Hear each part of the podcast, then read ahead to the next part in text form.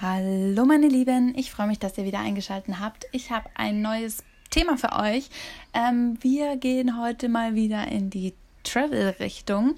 Ähm, ich möchte euch äh, so einen kleinen Einblick geben, wie ich neue Reisen plane, wie ich mich darauf vorbereite und ähm, wie ich vielleicht so den ein oder anderen coolen Platz finde, der nicht in jeder Sightseeing-Tour mit integriert ist. Wenn ich ähm, mir überlege, dass ich nochmal verreisen möchte, muss ich ganz klar sagen, sind meine Inspirationen Instagram und Pinterest ähm, oder vielleicht auch mal YouTube. Ähm, ich fange an meistens auf den Travel-Accounts, ähm, so Feature-Accounts, also sowas wie, weiß ich nicht, äh, äh, was gibt's da?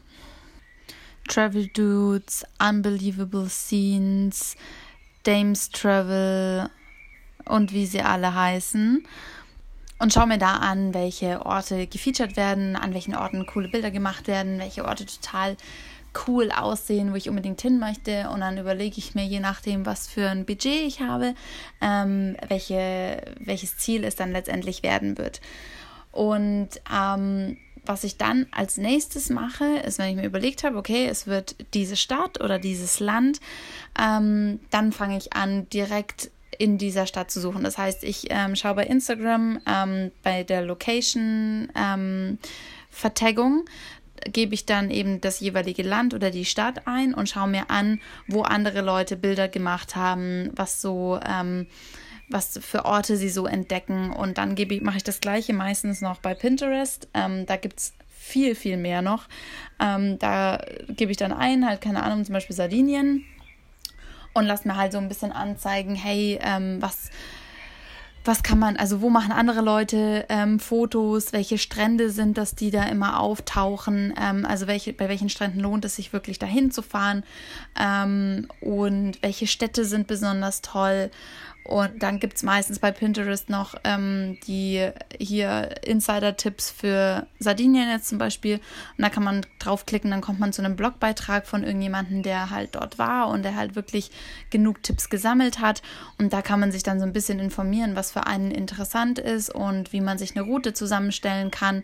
Ähm, wir sind gerade in der Planung für, für Norwegen. Ähm, da gucken wir uns natürlich genau an, welche Routen man machen sollte, wie wir die stemmen können, ob wir mit dem Auto unterwegs sind, ähm, ob wir mit, mit dem Boot da durch die Gegend schippern oder wie auch immer.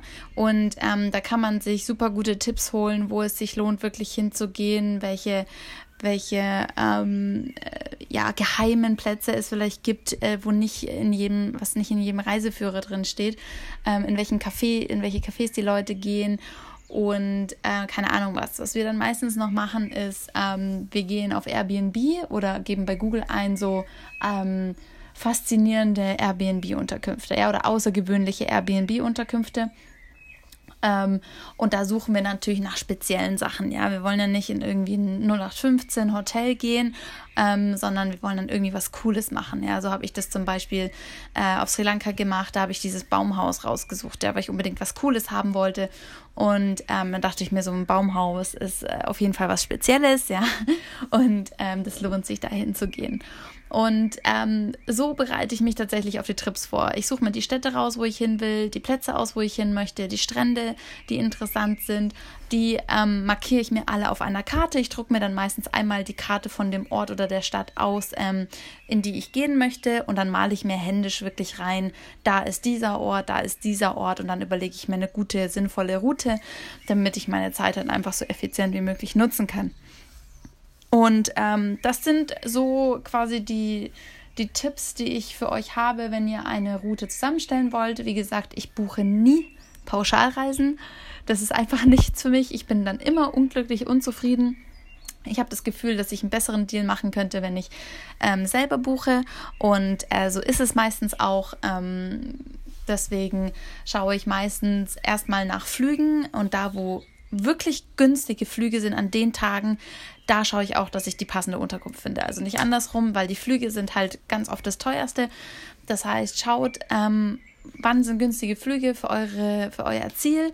Ähm, und wenn ihr ein paar günstige Flüge habt und auch wisst, so, hey, ähm, ich brauche so vier Tage für diese Stadt, für dieses Land, dann schaut, dass ihr halt auch vier für vier Tage den Flug bucht.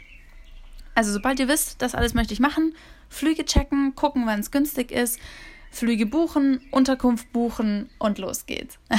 so ist es natürlich ideal. Und äh, wie ich euch schon im anderen Podcast gesagt habe, manchmal mache ich es auch andersrum. Ich habe ja meinen Alarm quasi von den Flügen. Das heißt, wenn es richtig günstige Schnäppchenflüge ähm, von München ausgibt, zum Beispiel, mein Standardbeispiel ist immer Dublin, weil es einfach in letzter Zeit so krass günstig ist. Ähm, dann gucke ich, okay, in Dublin, was kann ich da machen? Okay, so viel gibt es da jetzt auch nicht.